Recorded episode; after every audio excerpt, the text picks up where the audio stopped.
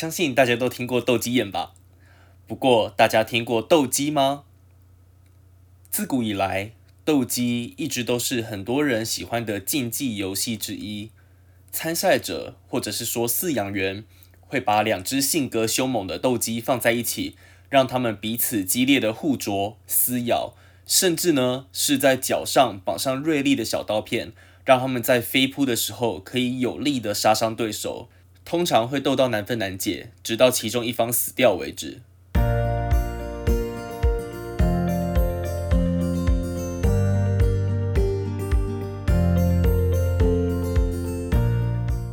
Hello，大家好，我是凯凯，欢迎收听凯凯先生的听书单元。如果有一天你会转生成一只鸡，那你想当斗鸡还是肉鸡呢？斗鸡是一个凶猛又残酷的游戏，每一只赛鸡手带来的动机长相都和一般人所认知的吃的那种公鸡完全不一样。因为呢，要先把它们的肉冠还有肉锤都先切除掉，身体的羽毛也要经过仔细的修剪，让它们在打斗的时候身体才不会过热。和许多的运动啊，例如说拳击啊，或者是摔跤一样，斗鸡也要依照体重来分类。在战斗的时候，让斗鸡丧命的是他们身上绑的利刃跟钢刀。比方来说，阿帕契山脉的传统斗鸡。会把鱼叉形状的钢刀绑在后脚。美国的北方则喜欢用短鱼叉的刀身。菲律宾或者是西班牙在进行斗鸡比赛的时候，是喜欢把刀片绑在鸡的左脚上。那除了菲律宾、越南、印尼、泰国，甚至是美国等等的国家之外，其实在中国古代以前也流行过斗鸡。唐朝的文学家、诗人。韩愈、孟郊等等，就曾经呢在写诗的时候描写过斗鸡的场面。以美国来说，在立法禁止这个斗鸡的游戏之前，很多的地方都有斗鸡的存在。另外，很多人也会把斗鸡跟社经地位比较低的族群，还有赌博联想在一起，把他们扯上关系。那这其实呢也完全不意外，因为在斗鸡比赛开始之前。他们呢都会先下注打赌，然后等到斗鸡结束之后，如果斗鸡死了，可能就直接在当场就把尸体丢进专门收集斗鸡尸体的大桶子。那听到这边，大家应该都对斗鸡有一定的了解了吧？把两只鸡放在一起，生死相斗，不知道大家有没有什么感觉呢？是觉得有趣，很想要去现场看看？觉得看到斗鸡飙血会很刺激吗？还是觉得这些斗鸡有点可怜呢？如果你有一点点觉得斗鸡可怜的想法，那我们来谈谈今天的主题。没错，现在才终于要切入正题。你们觉得斗鸡跟吃一顿肯德基的鸡肉大餐对鸡而言，哪一个比较残酷呢？在一般人的刻板印象里，很多人都会想象玩斗鸡、参加斗鸡比赛的人。都是一些社会可能比较边缘的族群，可能社经地位会比较低一点点，或者是呢，他们想要从虐待动物的游戏里面来得到一种特殊的乐趣。再不然，这些人可能就是会卖毒品、赌博之类的。不过，美国心理学家哈尔发现，有很多的斗鸡手，除了斗鸡这个嗜好比较残酷一点点之外，他们其他的心理特质其实都非常非常的正常，超乎了一般人的意外。他们可能有小孩，有老婆，那也有一个体面正常的工作。那既然如此，他们到底为什么要参加这种被其他美国人唾弃的活动呢？如果所有喜欢斗鸡的人都是变态，或者是喜欢虐待动物，那还比较可以解释为什么他们喜欢这个暴力的运动游戏。但是很显然的呢，很多参加斗鸡的斗鸡手其实就只是一个一般的上班族，再正常不过。那要解释这个原因，可能我们需要先了解一个道德标准。那简单来说，就是所有参加斗鸡比赛的人都在心里建设了一套把不合理的事情合理化的一个想法。这里面呢，包含了一套复杂的心态与逻辑，让他们把参加斗鸡来合理化。这个有点像是猎人或者是马戏团驯兽师等等，也都是运用这一套把不合理的事情合理化来进行一个心理建设。那这些想法呢，包括了第一个，他们可能会认为自己是斗鸡的代理人。根据这个说法，不让斗鸡遵循天命自我实现，反而才是残酷的行为。再来呢，有可能是自然谬误。自然谬误呢，就是另外一个为斗鸡辩护的说辞。他们认为呢，斗鸡天生就是一个战斗好手，而且呢，天生就喜欢互相打架战斗。就好比狮子天生就是草原之王，其他动物的克星，狮子天生就会想要去追逐其他动物，吃其他动物一样。那这种说法呢，总的来说称作自然谬误 （naturalistic fallacy），意思是不论人类在不在场，这些斗鸡都会互相战斗。那人类呢，也就是斗鸡手，反而让这些斗鸡尽可能的在最公平的状况下。让他们重现大自然的战斗，人类并没有强迫斗鸡。那有的斗鸡手呢，认为这看斗狗完全不同。斗狗是强迫让狗变得很凶狠，而且互相争斗。那斗鸡呢，是他们本来就已经会互相打架争斗，这是一个非常自然的事情，不论人在不在场都是一样。那他们的在场，反而让这两只斗鸡能够在最公平的状况下进行决斗。另外几个理由还包含了名人也会玩，跟想要借由斗鸡来体会勇气。很多喜欢玩斗鸡比赛的人呢，也提出来，明明许多有名的人也会玩斗鸡啊。这些被提出来的名人，包括华盛顿、亚历山大大帝、凯撒大帝、班杰明富兰克林、林肯总统等等。除了这些名人之外，还有另外一种说法是，这些斗鸡手想要体验斗鸡比赛。能让人感受到一种越战越勇、奋力一搏的勇气跟勇者的心。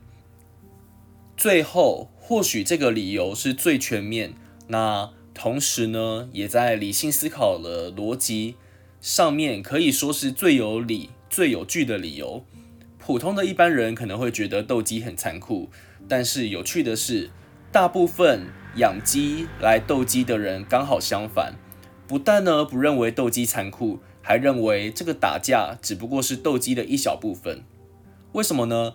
总的来说，要养成一只骁勇善战的斗鸡，并不是一件容易的事。光是从孵育到养成，就必须花两年的时间。除此之外呢，斗鸡的养育跟训练是非常严谨的。这些在养斗鸡的人呢，从配种开始就会非常注意斗鸡的血统，让他们能够生出就是漂亮的宝宝。健康的宝宝。那另外呢，在比赛训练的过程呢，都还会喂这些斗鸡吃维他命，甚至呢，每天给它好几小时的自由时间，让他们自由在草地奔跑，自己找虫子来吃。那有些呢，甚至还会喂他们吃一些抗生素、睾丸素。也就是说呢，斗鸡手其实是把斗鸡当成像运动员一样来训练。那话又说回来。刚刚前面提到了斗鸡的饲养环境是非常不错的，还有他们结束一生的方式，就是在最后的数分钟之内呢来战死。如果有一天你会转身成为一只鸡，你会想要当斗鸡，还是给人类吃的肉鸡呢？我们现代人吃的肉鸡是一个科技进步的结晶，它是经过仔细研究来培育而成的。而这个新的肉鸡呢，成长速度比一般农家自己在谷仓养的鸡成长快上数倍，而且吃的饲料也比较少，比较省钱。以美国来说，小鸡通常会在六七周大的时候就会被送去屠宰场来宰杀。那每只鸡呢，可以重达五磅，高达有百分之七十三趴的身体都是可以吃的。这样的速成，这样的繁殖结果呢？就是为了要生产出这些廉价的肉，也必定会让这些小鸡来付出代价。现代肉鸡的骨架根本就无法承受它们自己那么快、那么快速、急速发育的肉体。它们自己巨大的鸡胸会把它们自己的脚压垮，造成呢它们的脚的肌腱断裂、掰咖、关节炎，甚至是心脏疾病跟代谢失调。另外一方面，除了自己身体造成的这些痛苦之外，这些肉鸡生活的环境也根本就像是生活在地狱一样。他们可能一辈子从出生之后就从来没有见过阳光，因为呢，注定一定会体重过重，他们只能躺在自己的屎尿里面。那这个肮脏的环境会让肉鸡们都有胸部起水泡，脚踝呢会被他们自己的屎尿灼伤。以美国来说，美国一个很普通的培育肉鸡的养殖鸡舍，会把三万只肉鸡放在仅仅只有两百乘二十公尺。长左右的饲养的空间超级无敌小，而且呢，空气还会弥漫着阿莫尼亚跟恶心的屎尿味。那这个瓦斯呢，会灼伤肉鸡的肺啊，灼伤它们的眼睛啊，还会造成慢性的呼吸道疾病。那在屠宰的过程中，这些肉鸡会先经由输送带把它们倒入已经通电的水中，让它们电个七到十秒，让它们失去意识。接着再把这些肉鸡送去割喉的机器，割断它们的颈动脉，让它们大出血。就在它们大出血的时候，然后直接把它们的身体丢到水槽去烫毛去毛。讲到这边，我自己都觉得有些不寒而栗。那对比前面最一开始提到的斗鸡的时候，至少斗鸡还拥有长达两年的幸福快乐的时光，他们可以自由自在的在地上奔跑。看得见太阳，自己可以找虫子吃。训练的时候还可以有丰富的营养，丰富除了饲料以外的食物，还有单独的休息空间，甚至有一些呢吃的比人还好。那唯一的缺点呢，就是两年后在某一个晚上，可能呢需要跟某一只鸡生死搏斗。那相较之下，肉鸡从小到大都生活在脏乱之中，那其实他们也没有多大，因为他们六到七周就会被送去屠宰场了。他们从出生到七周的这段时间，在他们短短六七周的生命里面，他们从来没有见过蓝天白云，整天泡在自己的屎尿里面，双脚被自己的身体压断，肺部、眼睛都灼伤，每天都吃难吃一样的鸡饲料，直到他们死掉为止。那听到这边，你想当斗鸡还是肉鸡呢？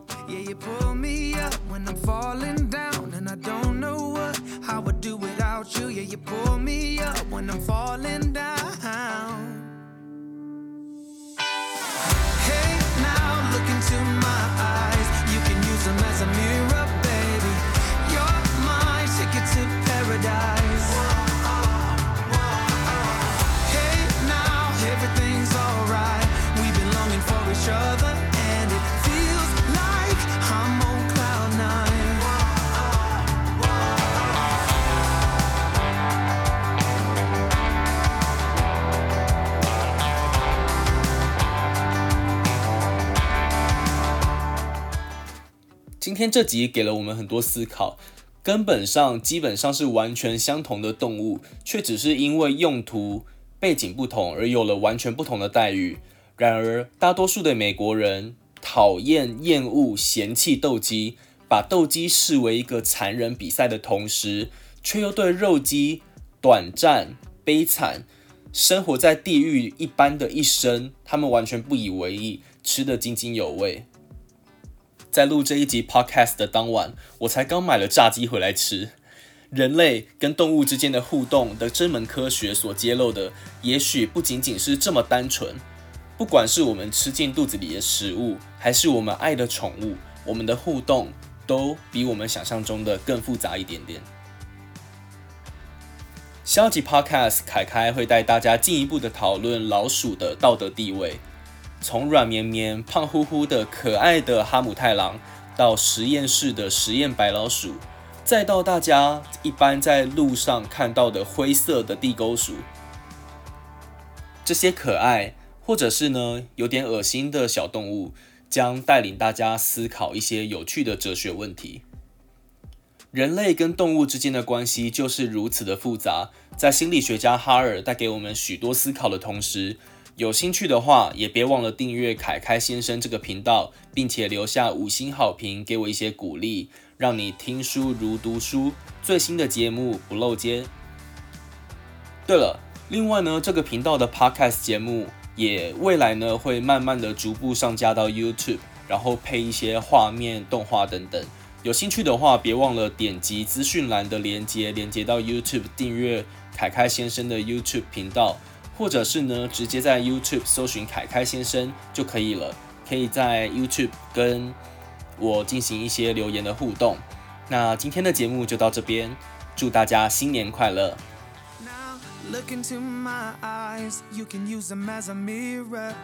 You're my ticket to paradise. Hey, now look into my.